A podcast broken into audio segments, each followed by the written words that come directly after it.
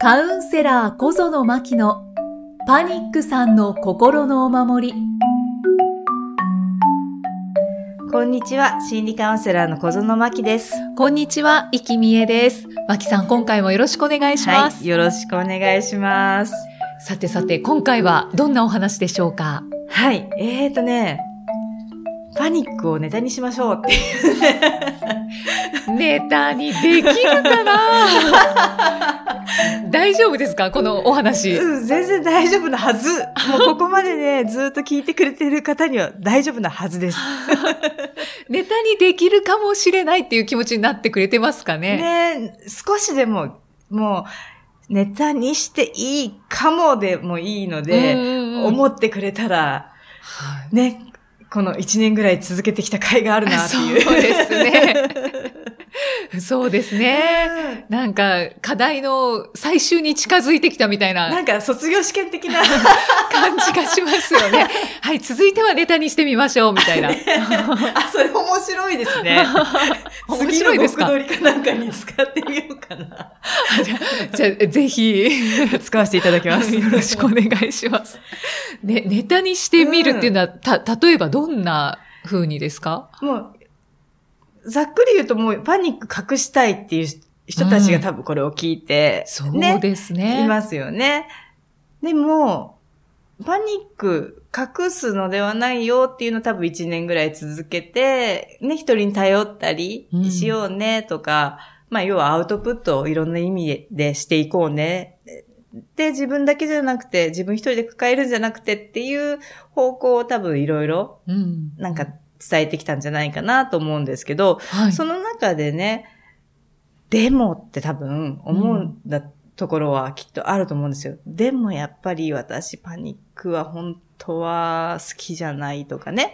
うんでもやっぱり私はその、そんなに、ね、そのパニックっていうものをほ、まあ、誇れないっていう、まあ、言い方変だけども、はいそんなに外に出したくないっていうものをね、最終的に、ね、さっき最終試験って言ったけれども、あの、自分で、あ、そっか、自分のね、一部、まあ個性でも何でもいいですけど、自分の一部としてそういう部分があるんだよっていうのを、堂々とね、出しながら生きてってあげてほしい。で、その中の一つとして、もうね、自分のパニックな感じだったりとか、その、私よく言うんだけども、小鹿ちゃんみたいにブルブル震える怖がりな自分だったりとかを、むしろ、外に出す、アウトプットする、笑い飛ばすぐらいになってあげてほしいな。うんなぜかって言ったら、自分のことって、自分がね、何回か前にも話したけど、握りしめてるから、笑えないんですよね。でも、笑えないってことは、まあ、別の言い方すると、そんな自分を認めたくない。ああ、はい、はい。だからやっぱり隠したいっていう方にまたね、どんどんどんどん。そうですうね。ん。そうですね、うん認められないと笑えないですね。でしょ、なんかはい残念な自分って思っちゃったりとかね、うん。すると、特に認められない。はい。でもそのね、残念な自分が残念ながら自分なんですよ。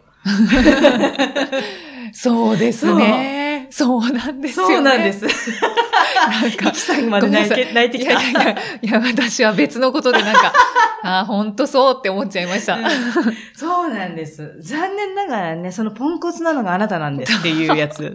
はい、はい。そうですね。そう。それを、はじめはね、ね、ぐっと自分で噛み砕くように、うんね、ちょっと、ね、心得的に言えば、単壺の単を飲むなんて言ったりするんですよ。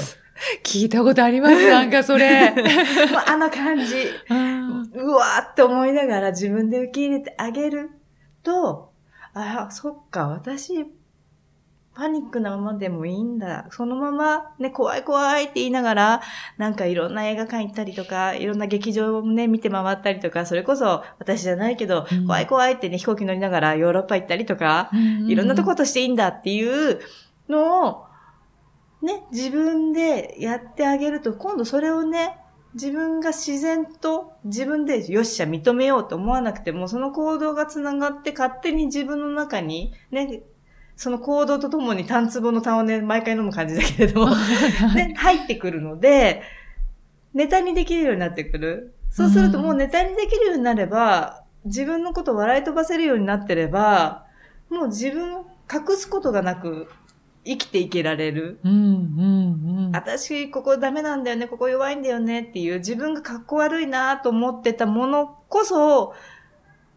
ネタにしてあげるぐらいはい、はい。やってあげると、私、パニックって、あの、本当に、なんだろう、普通の生活ができないだとか、惨めだとか、いろんな言葉で自分のことを、自分に、あ、自分にレッテルを貼っていった時期があったんだけれども、それを自分でちょっともう、単壺の単、ガブ飲みみたいな感じで、ああ、気持ち悪い。でしょ？もう、おえーっとなるんです。はい本当に胃も痛くなるし。はい。よっしゃ、みんなに言うぞ。もう、この格好悪い私を自分、ね、みんなにさらけ出すぞって、よっしゃっていう感じで、うんやってみたら、あれそれってかっこよくね？みたいな。ああ、逆うに。ん。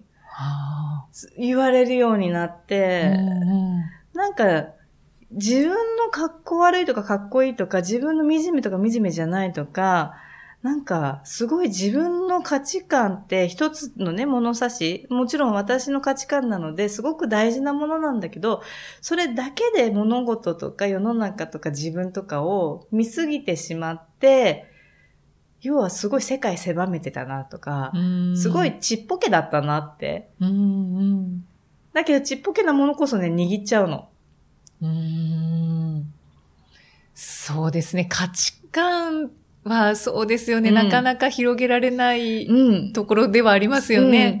うん。なので、もう価値観広げようとしないで、相手の価値観に、なんだろう、飛び込む感じ。うんうん私、これが恥ずかしいと思ってたんだけど言っちゃうわ、みたいな感じで。そうすると、相手はまた別の価値観を持ってるので、いや、それってかっこよくない？とか、いや、そんな風にしてまで生きてるなんてすごいじゃん、とか、うんうん。えーそんなことずっと一人で握握ってたの？なんで分けてよ、とか、あ全然またね、違う物差しを持った人たち、価値観を持った人たちと出会っていくから、ーはい。あれ？そっか、私これ、別に一人で抱えなくてもよかったんだね。どころか、はい。それがだんだんだんだん、言っていいんだ、やっていいんだっていう行動にどんどん変わってくるので、うんむしろネタになり、うんうんね、話題提供してる？じゃないけれども、うんうんもうこのポッドキャストもきっとそうなんでしょうね。私のあ 過去の話とかしがながら、もう全部ね、だから私本当にネタの宝庫なんです、パニックに関しては。食歴パニックですっていうね、かける、かけるなと思うぐらいに。はいは。ないので、そのぐらいになってあげると、自分で自分の価値観を広げようとか、自分で自分を解放しようとかね、思わないくてもなっていく。うんうんでもその代わり、一回ぐっとね、飲み込む時期は、そうですよね。うんあるけれど、はい。そこ、飲み込んじゃいなよっていう。軽く言ってみたけど。大体そうですね。うんの喉元過ぎればみたいな。そうなの、うん意外と飲んでみたら、あれ？っていう、はいはい。その後楽よっていう。ああ、うんねそこ、その先行ってみよううっていう感じですよね。そうなんです。もう、ね、だからバンジーって呼ばれたりいろいろね、うん。バンジーを飛ぶとかね、いろんな表現されるけれども、はい。飛んでみたら10センチしかなかったぐらいに、そうですよね。全然、だから反応がない人もいたわけですよね。そう。そうなんですよ。だから、結構ね、クライアントさんに、まあね、あの、パニックだって伝えてもらうあ宿題はもう、月に2、3人はいるんですよね、私。はいはい。やっぱりそれを出せないっていう人たち。パニックなんですっていうのを伝えられない。し、あと、病院に行ってまで大丈夫なふりする人とかね。あ、本当ですか？それ、それもう隠しきれなくないですか？そこに行ってまでそんなね、ふりしなくていいんだよってそういうぐらいな、ね、はいなんかあの、余計なエネルギー使っちゃうっていうのかしら。うん人がたくさんいるので、多分ね、月に3、三人は少なくともいるかな、そのいう宿題出す。まあ、パニックじゃなくてもいい。私こういうとこ苦手なんですっていうのを言ってきてねっていううんうんのを出すと、もう8割方反応薄くて、戻ってくる。本当ですか、うん。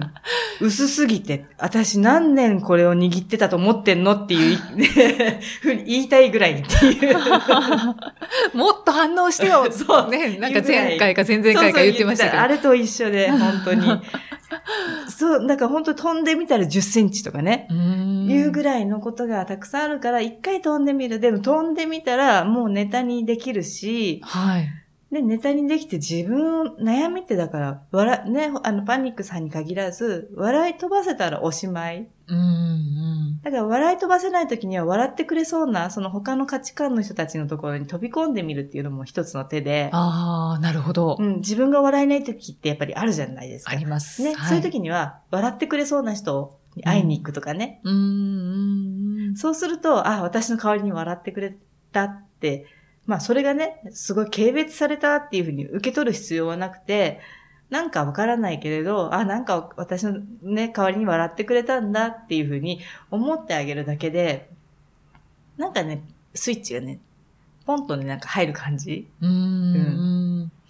ああ、本当に最終試験のそうです。雰囲気が漂ってますけど。笑って、笑い、ね、自分がだから人生かけて隠してきたものを笑い飛ばすって、ねえ、まあ、勇気は本当必要。もう本当そうですけどうん勇気だけですかね。ね、勇気とうぐっていうね、飲み込むね。うぐはいっていう。はい。っていう行動。そうそう。なんかもう思ったらもう本当えいやで、もう勢いで全然構わないので、うんで、タイミング測らなくてよいいし、そのやりたいなと思ったら、だいたいタイミング本当に来ないから、何に関してもタイミングなんて来ない。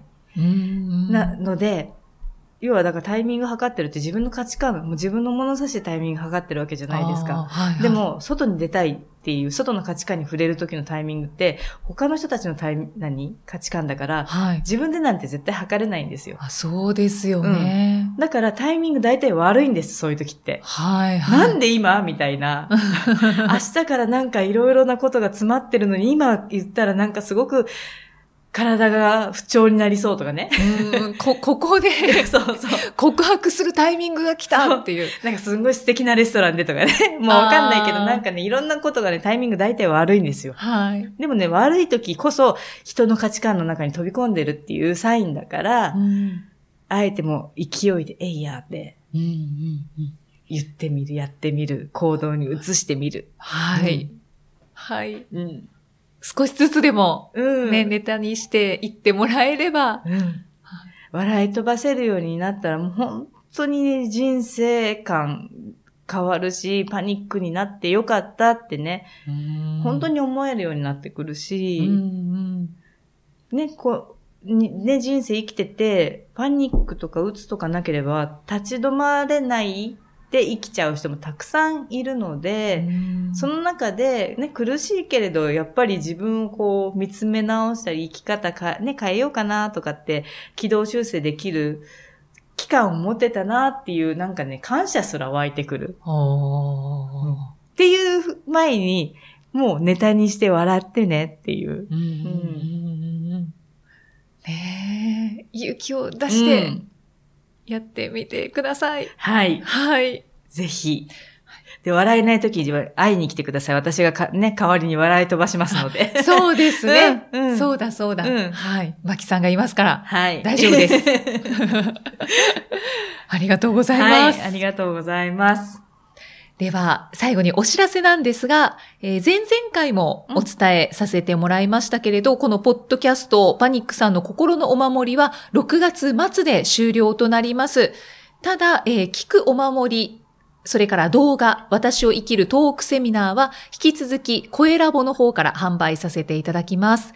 そして、えーパニックさんの心のお守り、このポッドキャスト自体も、えー過去の回はこのまま残すことになりましたけれども、えーシステム上、これまでと同じようにいつまでダウンロードができるのかがわかりませんので、えー残しておきたいものがありましたら、今のうちに、えーどしどしダウンロードをしてください。はい。よろしくお願いします。はい。よろしくお願いします。それではまた次回お会いいたしましょう。心理カウンセラー小園真希でした。